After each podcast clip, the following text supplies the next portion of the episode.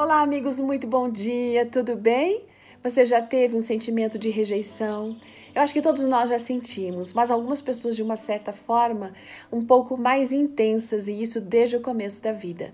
Hoje nossa meditação está falando sobre a importância de amarmos as pessoas, não importa de onde elas são, de onde elas vieram. Ela foi escrita pela Ruth Albuquerque Carvalho. Ela é formada em jornalismo e trabalhou muitos anos como secretária na Associação Rio Sul da Igreja Adventista. Ela é casada, tem uma filha e ela vem relatando um fato que aconteceu num, num desses nove anos aí, num dia desses nove anos, lá na sede da igreja onde ela trabalhava.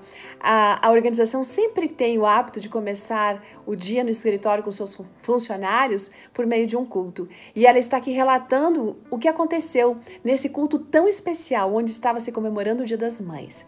A organização do, daquele momento estava sob a responsabilidade dela. Então ela foi investigar algumas histórias de vida de mães que estavam trabalhando ali com eles. E ela encontrou histórias lindíssimas.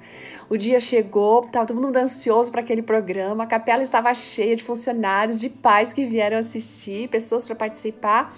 E no meio da programação, de repente, então apareceu ali um garoto, um adolescente, que ele começou a contar a história da vida dele. E ele foi contando que quando ele nasceu, a mãe dele, a mãe biológica, o jogou no lixo. E ao invés, lógico, de ele ser amado, ele se sentiu totalmente rejeitado. Até que uma mulher com um coração enorme o encontrou, acolheu, tomou nos braços e chamou ele de filho. E daquele dia em diante, ela tratou aquele menino como se fosse realmente filho dela. E desde aquele momento, ela nunca mediu esforços para mostrar que uma mãe de coração pode amar tanto ou até mais mesmo que uma mãe biológica. Essa mulher, gente, ensinou a ele sobre Deus, né? Que Deus nunca se esquece de nós. Ensinou essa pessoa, esse menino, a amar as pessoas também. Enquanto ele estava falando, ele vinha caminhando, né?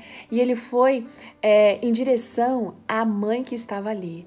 Nossa, todo mundo ficou comovido naquele momento. Todas as pessoas estavam presentes, se emocionaram. Aquele rapaz pegou na mão, na mão da sua mãe, com lágrimas nos olhos, agradeceu a ela por tudo que ele ela já tinha feito, mas especialmente porque ela o viu como alguém especial, não como um lixo, né?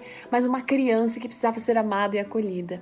Agradeceu por ela ter encaminhado a Jesus, por ter mudado a história da vida dele. É fantástico isso? Gente, o tempo passou e a nossa amiga conta que esse adolescente se transformou num homem e é um servidor na igreja de Deus.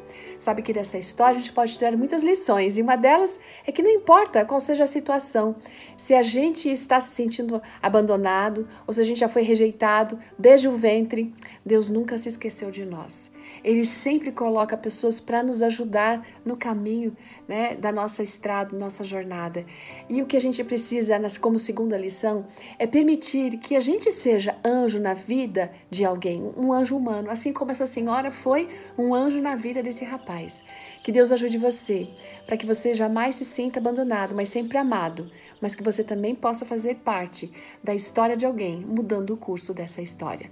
O texto para nós hoje inspirador está em Isaías 49, 15. Vai lá e lê, porque ali diz que uma mulher até pode se esquecer de seu filho, mas Deus jamais se esquecerá dele. Grande abraço e até amanhã. Tchau!